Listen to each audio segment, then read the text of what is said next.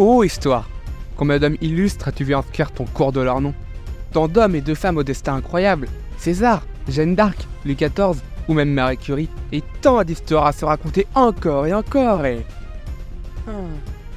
Non mais honnêtement, vous n'en avez pas assez d'entendre toujours les mêmes histoires sur ces mêmes personnes en boucle. L'histoire est tellement grande et riche en personnes, tant d'inconnus restés dans l'ombre, oubliés par l'histoire au dépens de ceux qu'elle met en lumière. Et si, pour une fois, nous inversons le sens du projecteur pour éclairer la vie de personnes tout aussi illustres, mais quand nous entendons leur nom, une seule question nous vient. C'est qui lui? C'est qui lui? Est un podcast qui a pour objectif de mettre sur le devant de la scène des hommes et des femmes oubliés des manuels d'histoire. Aussi bien héros inconnus comme les femmes de l'ombre, aussi bien soldats que civils, rois ou paysans, personne mort illustre. Ou pas, c'est qui lui? C'est un épisode par semaine qui va te faire découvrir, aimer ou détester des personnes inconnues au bataillon. C'est un épisode qui va te faire rêver, te faire rire, te motiver ou te bouleverser, mais qui va surtout essayer de s'inscrire aux côtés des plus grands. On est en période de fête. Le nouvel an est pour bientôt. J'avais envie de sortir totalement du principe de c'est qui lui. Aujourd'hui, je ne vais pas vous parler d'un personnage historique, j'avais plutôt envie de vous faire jouer. Dimanche sera le réveillon de la Saint-Sylvestre.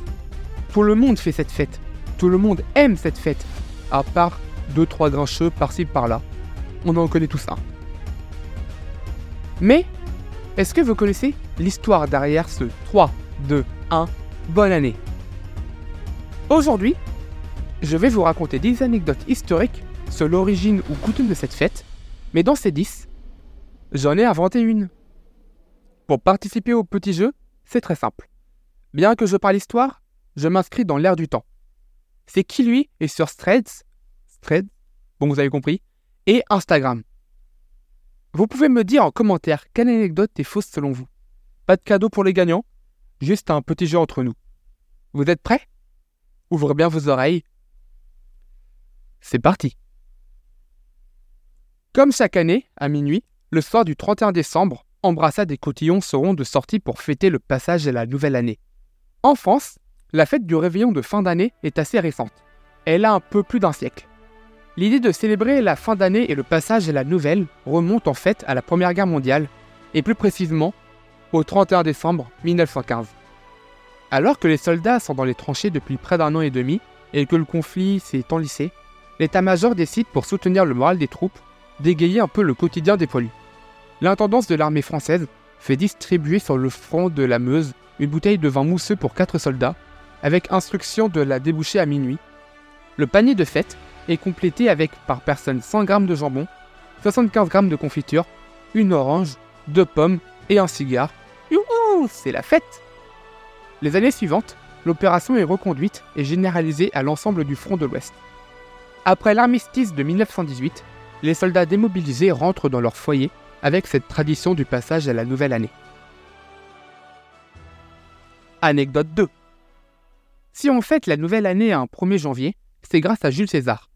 L'empereur romain est en effet le premier à fixer le début de l'année, ce jour précis, consacré dans la culture romaine à Janus, le dieu du renouveau. Quelques jours avant, on fêtait dans la Rome antique les Saturnales, qui célébraient le solstice d'hiver, autour du 24 décembre. On s'échangeait alors des pièces de monnaie et des vœux la fête sera reprise et transformée par les chrétiens avec Noël. Si c'est la date du 25 décembre qui est choisie par Charlemagne pour débuter l'année calendaire, c'est la tradition celtique qui va perdurer des centaines d'années en Europe, en plaçant la nouvelle année au printemps autour de la fête de Pâques. Il faudra attendre 1564 et le roi Charles IX pour que l'année débute de nouveau le 1er janvier. La numéro 3. Le réveillon de la Saint-Sylvestre est rattaché aux traditionnelles branches de gui sous laquelle il faut s'embrasser pour attirer le bonheur pour l'année qui vient. Cette coutume nous vient des Celtes. Pour les druides, cette essence était une plante sacrée possédant des vertus magiques, attribuées à sa verdeur perpétuelle. Elle avait la réputation de porter bonheur et était aussi censée apporter beaucoup d'enfants aux femmes, protéger du mauvais sort et garantir des récoltes abondantes. Tic-tac, c'est déjà la quatrième.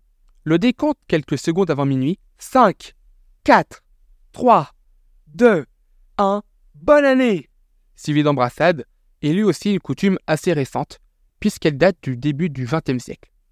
On a oublié combien la mesure des heures était difficile autrefois. L'invention des horloges nous ont offert ce moment. Avec ces avancées technologiques de la vie courante, qui nous semblent aujourd'hui si naturelles, il n'est plus question de rater le passage de l'ancienne année à la nouvelle. On gâte minuit pour souhaiter une bonne année à tous ceux qui sont à nos côtés ce soir-là. Donc, merci l'industrie de l'horloge. Quand on parle du Nouvel An, on évoque généralement le réveillon de la Saint-Sylvestre, du nom du 33e pape Sylvestre fêté le 31 décembre. S'il est devenu le saint patron des fêtards sans le vouloir, on ne connaît rien aujourd'hui de ce personnage de la chrétienté. Selon la tradition catholique, ce citoyen romain s'illustra en protégeant un certain Timothée, un chrétien d'Antioche, ardent défenseur de la foi, qui meurt en martyr. Sylvestre est élu pape en 314 et sous son règne, le christianisme devient la religion première de l'Empire romain. Il aurait aussi affronté et tué un dragon. Classe. La sixième. Qui dit réveillon dit repas déception. Pendant longtemps, le réveillon du Nouvel An n'était pas célébré, les festivités se déroulaient à Noël. Et le menu doit beaucoup, encore aujourd'hui, à la fête chrétienne. Avant la célébration religieuse de la messe de minuit, il faut se recueillir avant la fête, comme le carême avant Pâques. Il y avait donc le repas maigre avant la messe, avec des aliments considérés comme tels, poissons, fruits de mer et viande blanche, et après la messe passée à minuit, on pouvait consommer de la viande et passer au jour gras, veille et reveille. Ces coutumes ont laissé des traces, et c'est en partie pourquoi huîtres, dindes et foie gras sont généralement au menu le soir du 31 décembre. Septième anecdote. Autre élément incontournable du soir du réveillon, l'allocution du président de la République française à 20h, diffusée à la radio et à la télévision. C'est un rendez-vous lancé par Charles de Gaulle en 1958. Avant lui, le président du Conseil des ministres présentait parfois des vœux officiels, mais à des dates variables, et les présidents de la République presque jamais. La huitième. Dans les pays nordiques, pendant l'époque viking, le Nouvel An était aussi fêté dans ces dates-là, à quelques jours près. On sautait du haut d'une petite falaise dans un lac glacé, sans habit, arme à la main, en hurlant le nom de Odin. Cette coutume, certes bizarre, permettait aux vikings de prouver leur force, leur courage devant les dieux.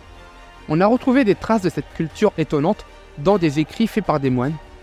Quand les vikings avaient envahi l'Angleterre, ils continuaient à faire cette tradition. Imaginez la tête des Anglais en les voyant sauter. C'est d'ailleurs de cette tradition qu'est venu l'événement durant lequel des hommes et des femmes, le 1er janvier, se baignent dans un lac gelé. Suite à ce saut, les vikings festoyaient toute la nuit. Hydromel oblige, bien sûr. Neuvième anecdote. Le lendemain du Nouvel An, il est d'usage de présenter ses vœux à ses proches pour leur porter bonheur. La coutume d'envoyer une carte nous vient d'un Anglais, Sir Henry Cole, inventeur de la carte de Noël et de Nouvelle Année en 1843. L'invention du timbre-poste trois ans auparavant et la standardisation de l'imprimerie ont rapidement développé cette pratique dans toute l'Europe. En France, cet usage s'appuie sur une tradition plus ancienne. Dans les 15 jours suivant le Nouvel An, il était coutume de rendre visite à ses proches et à ses relations professionnelles, mais aussi à des pauvres ou des malades de la commune. Cette pratique était assez contraignante et certaines personnes cherchaient à esquiver ces nombreuses visites. Pour y échapper sans paraître désobligeant, l'usage acceptait alors qu'on laisse au concierge une carte de visite en guise de preuve de son passage, sans laquelle on écrivait une formule de vœux. La carte de vœux envoyée par la poste a pris ainsi le relais, jusqu'à l'invention du SMS. Maintenant, voici la dernière. Est-elle vraie? Est-elle fausse? Historiquement, les Babyloniens, il y a environ 4000 ans, sont les premiers à avoir pris des engagements pour la nouvelle année, ce qu'on appelle aujourd'hui des résolutions. Les Babyloniens sont également la première civilisation à avoir organisé des célébrations en l'honneur de la nouvelle année. Cependant, pour eux, l'année ne commençait pas en janvier, mais à la mi-mars.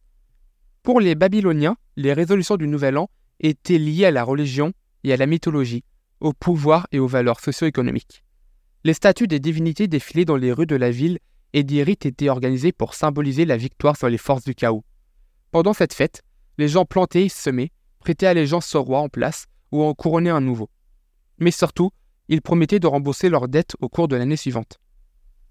Les Babyloniens croyaient que s'ils remplissaient leurs promesses du Nouvel An, les deux leur accorderaient des faveurs dans la nouvelle année. Alors, mon ami, quelle anecdote est fausse? Je te laisse me le dire sur Thread et Instagram. N'oublie pas, c'est podcast, tu peux t'abonner. Ça me ferait vraiment très plaisir. Je vous remercie à tous d'avoir écouté cet épisode que j'ai adoré écrire. Merci à vous d'être présents depuis septembre, chaque mercredi pour la sortie des nouveaux épisodes. Je vous promets que je vais en 2024 vous proposer des épisodes encore plus géniaux. Toute l'équipe de Sekili vous remercie. Et quand je dis toute l'équipe, bah je parle juste de moi. Bonne année à vous les amis